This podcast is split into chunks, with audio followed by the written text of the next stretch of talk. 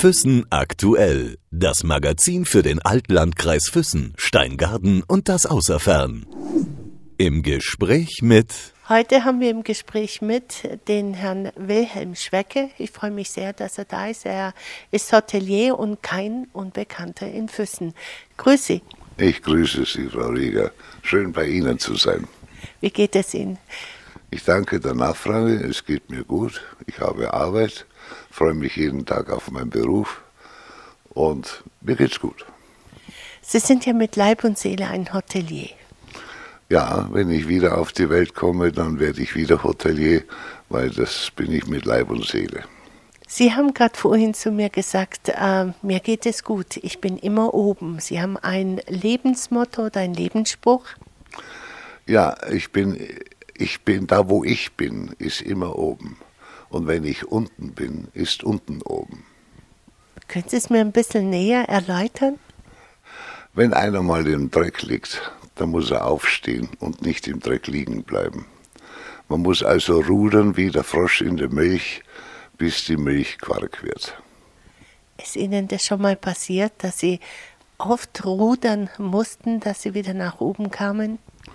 Oh ja, sehr oft. Das Leben hat mir meine Höhen als auch meine Tiefen gezeigt. Wie sind Sie damit zurechtgekommen? Kämpfen war eine harte Zeit und man darf nicht mutlos werden.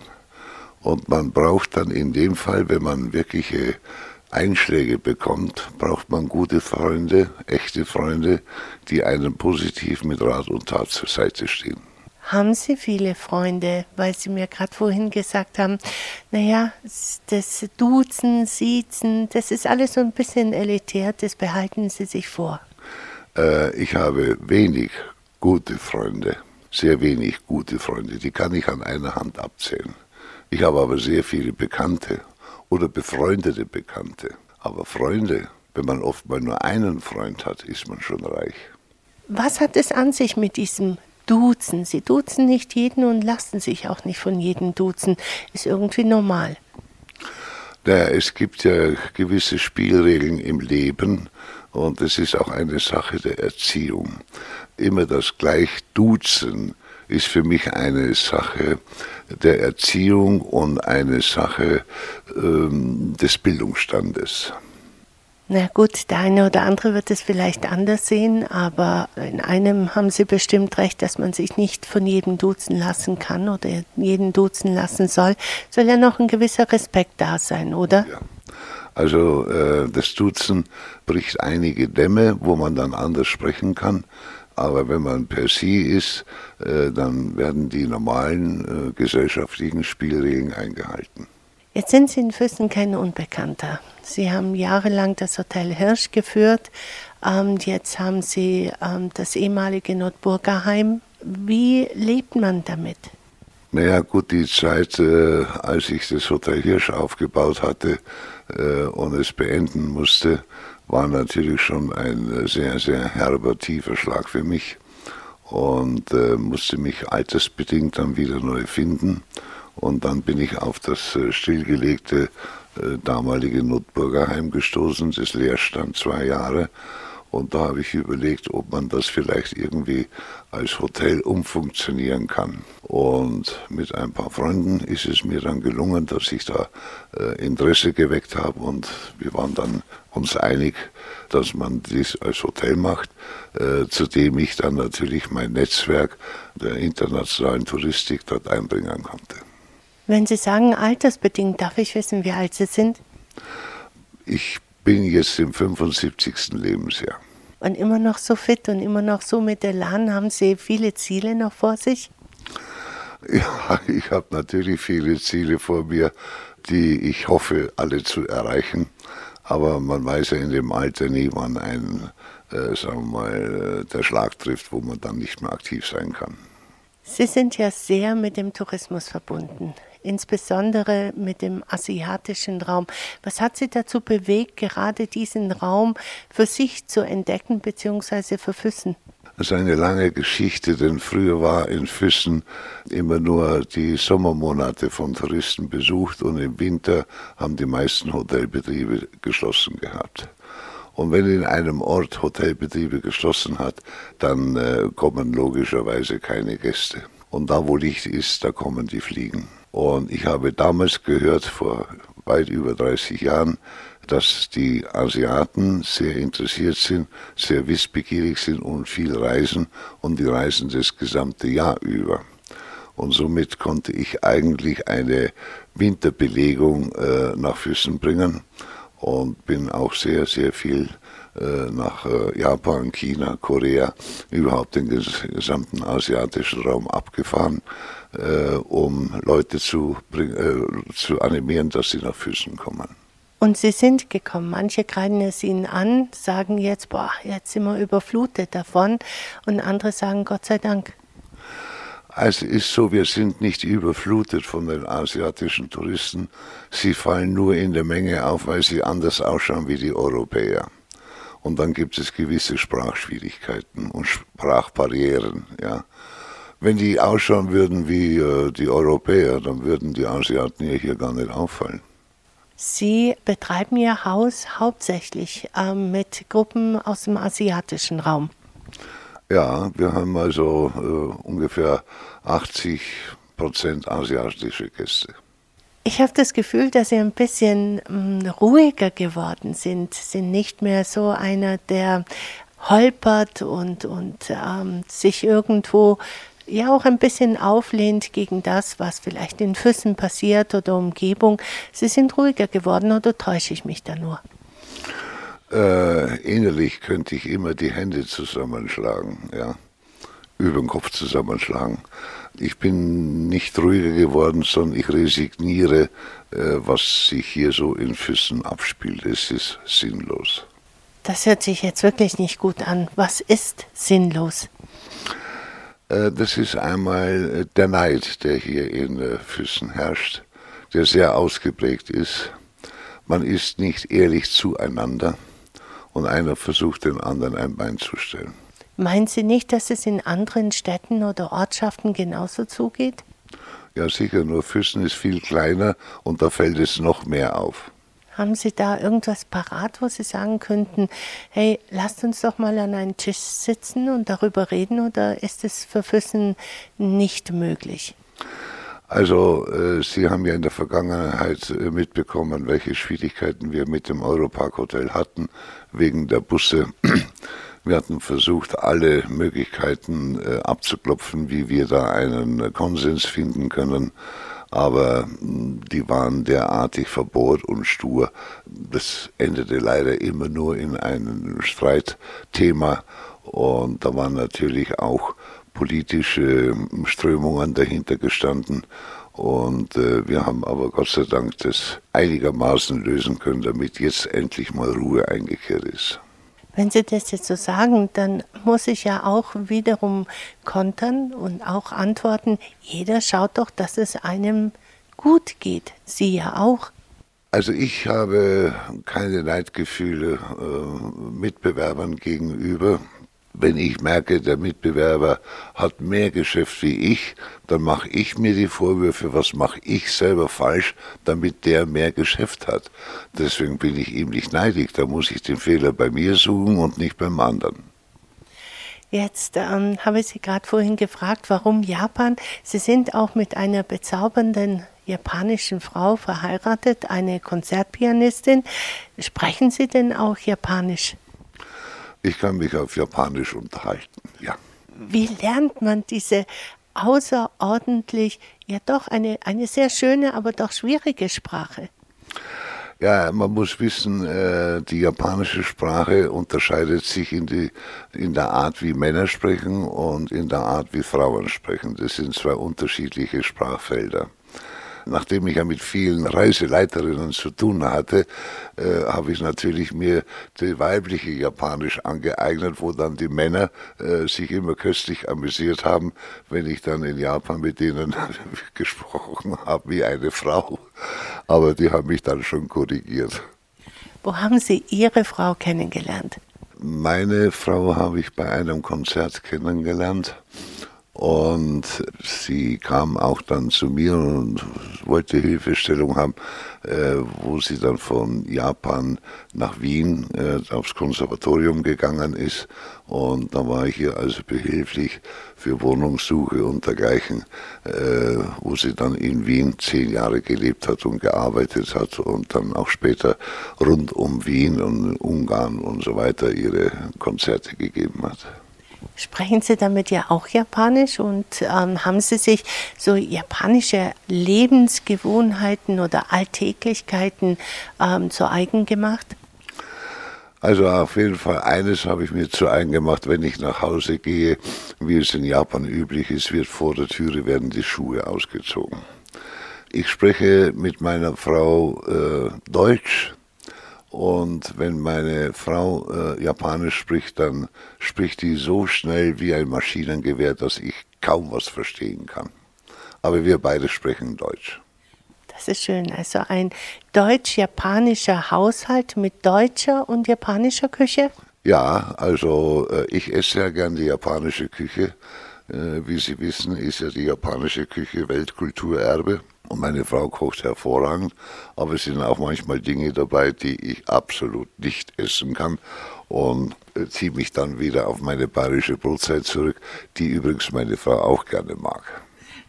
Was ist es denn, was Sie nicht so gerne essen?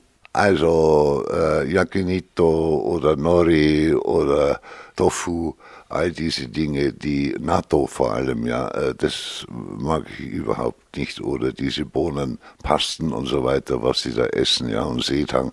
Äh, das ist also nicht mein Geschmack. Ich esse auch äh, kein Sushi in der japanischen Art. Wir essen natürlich auch rohen Fisch. Ich denke an den Matschis oder an, an den Räucherlachs, das sind ja rohe Fische. Ne? Aber so wie die das da drüben essen, äh, tue ich mich sehr schwer. Wie oft waren Sie bis jetzt in Japan? Ach, also weit über 100 Mal in Japan. Sie haben ja vieles äh, zusammengebracht, unter anderem Neuschwanstein und die Himeji-Burg. Wie kam das zustande? Also es ist so, ich kann ja nicht nur die Rolle des Matratzenverleihers spielen. Ich muss ja etwas tun, Aktivitäten entwickeln, touristisch, wo also hier Leute Interesse haben, gegenseitig sich zu besuchen. Sie sind Ehrenbürger von Kobe. Wie wird man Ehrenbürger? Ja, das ist eine Ehre, die einem zuteil wird, wenn man irgendwelche sozialen Dinge gemacht hat, die ein anderer nicht getan hat. Es ist also schon eine hohe Auszeichnung, wenn man als Ausländer in Asien zum Ehrenbürger ernannt wird. Was haben Sie denn so gemacht, dass Sie Ehrenbürger geworden sind? Ich weiß, dass damals in Kobe dieses große Erdbeben war. Hängt es damit zusammen? Natürlich ist es ausschließlich das Erdbeben gewesen, wo ich damals 19 Waisenkinder eingeladen hatte aber auch nicht aus Lust und Laune, sondern äh, es wurde berichtet über das schwere Erdbeben, wo ein kleines Mädchen vor einem brennenden Haus saß und in das Haus reingerufen hat, O Dosan, O Gasan, was also heißt Vater, Mutter. Und da kam keine Antwort mehr zurück, weil sie bereits schon tot waren. Und das hat mich derartig ergriffen, dass ich mir vorgenommen habe, ich möchte die ärmsten Waisenkinder äh, von Kobe, die ihre Familien, ihre Eltern verloren haben, nach Deutschland einzuladen, damit sie eine Perspektive sehen und wieder Sonnenschein am Horizont. Und Sie haben das Sonnenschein am Horizont dann bei Ihnen gesehen? Äh, ich denke ja. Äh, ich habe nach der Reise, wo die Kinder hier waren, ein Feedback bekommen, Jahre später auch noch, dass äh, diese Reise sie sehr geprägt hat und stabilisiert hat und äh, es heißt ja immer meine japanischen Kinder, damit meint man die äh, aus Kobe, die heute Gott sei Dank alle ihren Beruf haben, erwachsen sind, teilweise auch schon Familien haben und sehr stabile sind. Und äh, das freut mich, dass also dieses Projekt funktioniert hat. Und das Ausschlaggebende war natürlich auch, dass ich diese Kinder damals, wo sie nach Deutschland gekommen sind, in Zusammenarbeit äh, mit der Fluggesellschaft ANA, äh, hier nichts pressemäßig erwähnt wurde, sodass sie frei sich bewegen konnten egal in welchem Rathaus sie entlang der Reise waren oder welchem Hotel oder Restaurant. Es war keine Presse da, es wurde hier nie irgendwie etwas erwähnt. Allerdings, als sie zurückkamen, wurde es natürlich in Japan bekannt gemacht, dass also äh, Schrecke hier äh, 19 Waisenkinder eingeladen hatte. Wie lange waren denn die Kinder bei Ihnen? Die waren zwölf Tage, waren sie in Deutschland. Und vier Tage davon waren sie in Füssen. Keiner in Füssen hat es gemerkt? Nein, das hat keiner gemerkt. Stillschweigen. Dann haben Sie eine gute Tat getan. Hat der Herr Dr. Wengert das damals gar nicht mitbekommen? Doch, natürlich, der hat auch den Mund gehalten. Der hat ja die Kinder im Rathaus empfangen, aber ohne Presse. Und da war Stillschweigen vereinbart, weil ich wollte die Kinder nicht vorführen. Ich wollte ja haben, dass sie von dem Schock und von dem Schmerz, äh, dass sie das irgendwie leichter überwinden durch die Ablenkung und dass sie sehen, aha, es gibt noch eine Zukunft. Jetzt sind Sie ja ein großer Kenner des äh, asiatischen Marktes. Wenn Sie das hier so alles äh, sehen, was für ein Gefühl überkommt Sie da, touristisch gesehen? Äh, wenn hier so viele Asiaten da sind, naja, also äh, mich freut es natürlich, äh, dass die Arbeit sich hier durch den hohen Besuch der Asiaten widerspiegelt. Äh, auf der anderen Seite finde ich es sehr schade, dass man das hier oft kritisiert, denn die Asiaten fallen ja nur deshalb hier auf, weil sie äh, anders aussehen wie die Europäer. Hätten die Asiaten europäische Köpfe auf, dann würde das gar nicht auffallen, dass wir so viele Touristen hier haben. Macht es nicht auch die Kultur aus? Man sagt ja, dass die Chinesen nicht so feinfühlig sind wie die Japaner, also ein Unterschied wie Tag und Nacht. Natürlich ist, äh, gibt es verschiedene Kulturen. Die Chinesen sind natürlich schon etwas robuster und die Japaner sind äh, mehr feinfühlig und sie sind auch sehr deutschfreundlich eingestellt. Äh, die interessiert die Kultur, die Musik, äh, die Blumen, äh, die Lyrik. All diese Dinge für die sind die Japaner empfänglich. Im Gegensatz zu den Chinesen oder Koreanern, die sind ausgerichtet auf moderne Fabriken, Plastik, Auto und dergleichen. Das ist eine ganz andere Richtung. Ja. Die interessiert das Schloss Neuschwanstein ja maximal von außen, ja, okay, das ist wunderbar, müsst nicht unbedingt rein, aber der Japaner, der will das auch innen drin sehen. Gehört das dann zum Qualitätstourismus, wenn ich jetzt da einfach mal so böse fragen kann? Ein Qualitätstourismus, äh, das äh, ist ein wunderbarer Traum, äh, den werden wir hier in Füssen nie bekommen, weil bei uns schlichtweg die Infrastruktur nicht stimmt. Und wie wollen Sie einen Qualitätstourismus herbringen, wenn Sie bewerben mit äh, Wandern, Radfahren und dergleichen? Oder sanfter Tourismus. Ich weiß nicht, was ein sanfter Tourismus ist. Ich sage nur, dass der asiatische Touristenstrom ist gelenkt und gesteuert. Die gehen ihre direkten Wege. Wobei die anderen Touristen laufen quer durch die Natur schmeißen ihre Brotzeitpapieren in der Gegend rum, verrichten in der freien Natur ihre Notdurft gezwungenermaßen und äh, sind für mich dann eigentlich die Billigtouristen, die hier kein großes Geld da lassen. Aber die Asiaten lassen das Geld doch auch nicht hier. Wenn sie die Chance hätten, hier in Füssen einzukaufen, wenn nicht die Geschäfte immer zu wären, würden sie einkaufen. Schauen Sie nach Hohenschwangau, äh, zum Beispiel die Chinesen kaufen dort die Koffer für 10.000 Euro. Ganze Gruppen kommen mit, mit, mit, mit 20 neuen Rimowa-Koffer an, ja, lassen die alten hier, kaufen Luxusuhren, Omas und so weiter. Natürlich, und die, die Asiaten kaufen gerne ein, aber unsere Geschäftszeiten lassen halt eben das nicht zu. Wenn die Stadt äh, abends voll ist mit Touristen, werden um 18 Uhr die Geschäftstüren geschlossen und, und, und die, die Interessenten dann stehen vor der Tür. Die können gar nichts kaufen, die haben gar keine Chance, etwas zu kaufen. Irgendwie verstehe ich aber auch die Einzelhändler. Ich meine, sie müssen dann mehr Leute einstellen, ähm, sie müssen wahrscheinlich andere Gebühren zahlen oder wie auch immer. Die Ladenöffnungszeiten sind ja korrekt. Wir wollen ja nicht irgendwie so wie Amerika sein. Das heißt, Tag und Nacht einkaufen können oder wie in Singapur, London. Würde das überhaupt zu Füssen passen? Also ich glaube, jeder Unternehmer, jeder Geschäftsinhaber hat seine eigene Philosophie und soll äh, das machen, wie er es für richtig findet, ja. Und ich schwinge mich nicht auf, seinen Lehrmeister zu machen. Jetzt bekommen wir wieder nochmal ein neues Hotel. Wir haben Hostels, wir haben alles Mögliche in Füssen. Wie sehen Sie das? Also ich halte die Qualität der neuen Hotels äh, für keine glückliche Entwicklung. Die äh, Kurverwaltung oder Füssen-Tourismus wünscht ja eigentlich qualifizierte Betriebe und man geht hier aufs äh, Billigsegment, äh, auf den äh, Back-Touristen, der Rucksacktourist, ja. Äh, das halte ich äh, nicht für vorteilhaft. Wir werden natürlich auch nicht den Luxustouristen nach Füssen bekommen, weil die Infrastruktur nicht kommt. Wir müssen eigentlich mit dem Markt, der Füssen in Anspruch nimmt, äh, zufrieden sein und den bitteschön aber auch pflegen. Gut, wenn wir vom Pflegen sprechen. Wir haben jetzt das Festspielhaus, das ist wieder eröffnet. Jetzt bald kommen die ersten Veranstaltungen rein. Wie sehen Sie das Festspielhaus? Welche Rolle könnte das Festspielhaus für Füssen spielen? Das äh, Festspielhaus hatte ja in der Vergangenheit schon eine Ankerfunktion gehabt. Wir hatten damals äh, das Festspielhaus in den ersten drei Jahren 1,5 Millionen Besucher mit einer hervorragenden Gästestruktur und Gästequalität.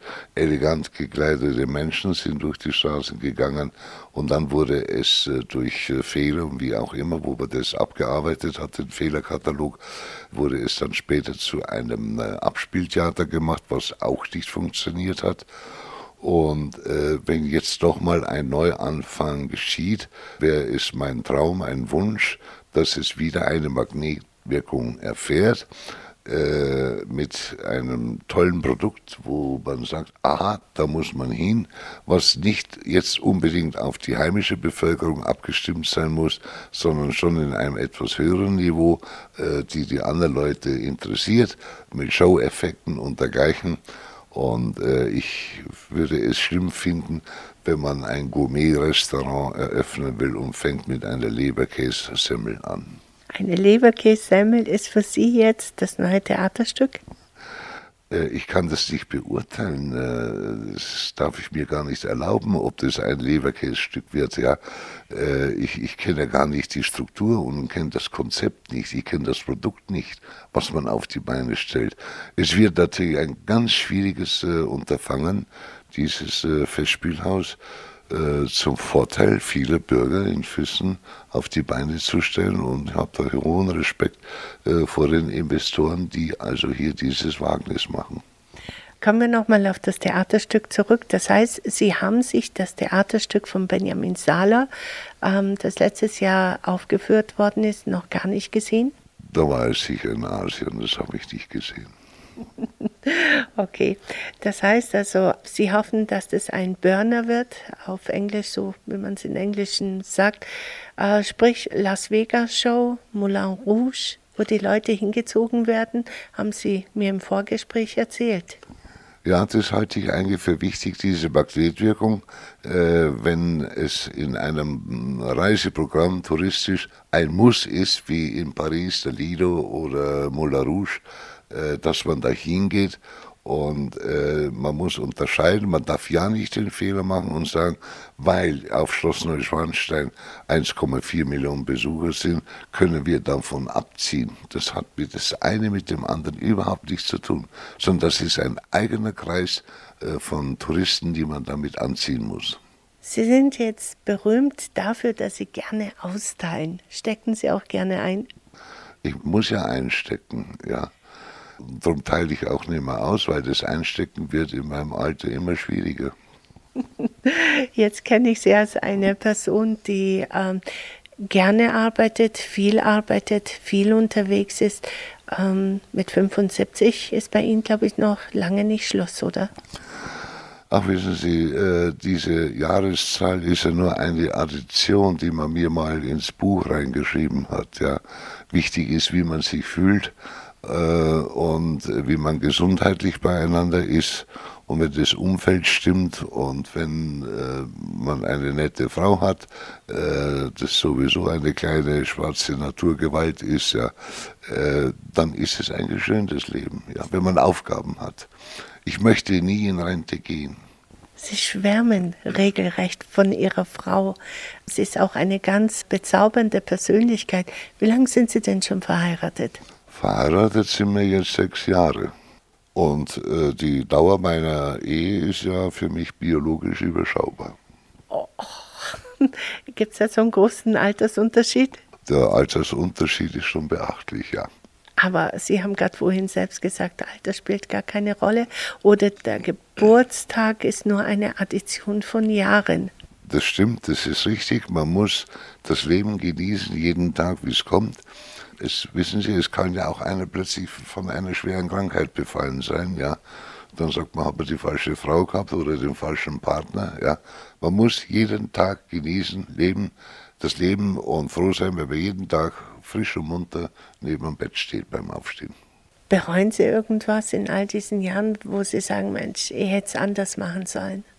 Äh, es gibt sicher einige Dinge, die man im Nachhinein schon bereut, aber man hat sie gemacht, weil man nicht wusste, dass sie sich zum Negativen entwickeln.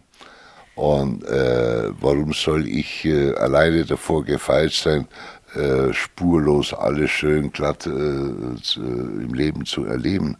Jeder hat seine Höhen und Tiefen, egal in welcher Richtung. Ja. Und man muss eigentlich immer dankbar sein, wenn man äh, immer wieder guten Mutes ist und sich selbst nicht aufgibt und an sich selber mit Disziplin arbeitet. Das heißt, Sie haben Ihre Spuren hinterlassen? Auf jeden Fall, aber ganz tiefe Spuren, ja, absolut.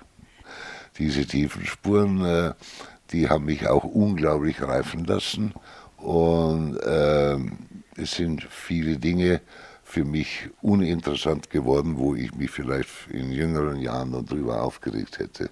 Gleichgültig geworden. Ja, das kommt so mit dem Alter. Äh, wissen viele Leute gar nicht, wie die gern mich haben können, äh, weil ich ja schon drüber stehe. Ich habe schon alles durchgemacht. Das Leben hat ja noch bestimmt einiges für Sie parat.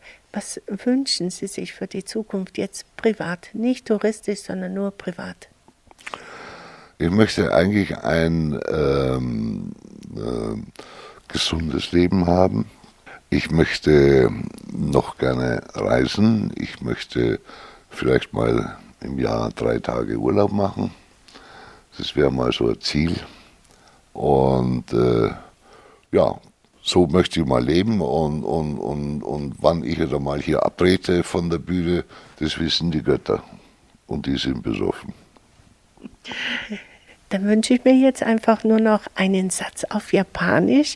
Zum Beispiel, könnten Sie unseren Zuhörern sagen, wie es auf Japanisch heißt, auf Wiedersehen und ich wünsche Ihnen eine gute Zeit. 本当にどうもありがとうございます。えっと、さようならまた後で。ありがとう。Füssen aktuell. Das Magazin für den Altlandkreis Füssen, Steingaden und das Außerfern.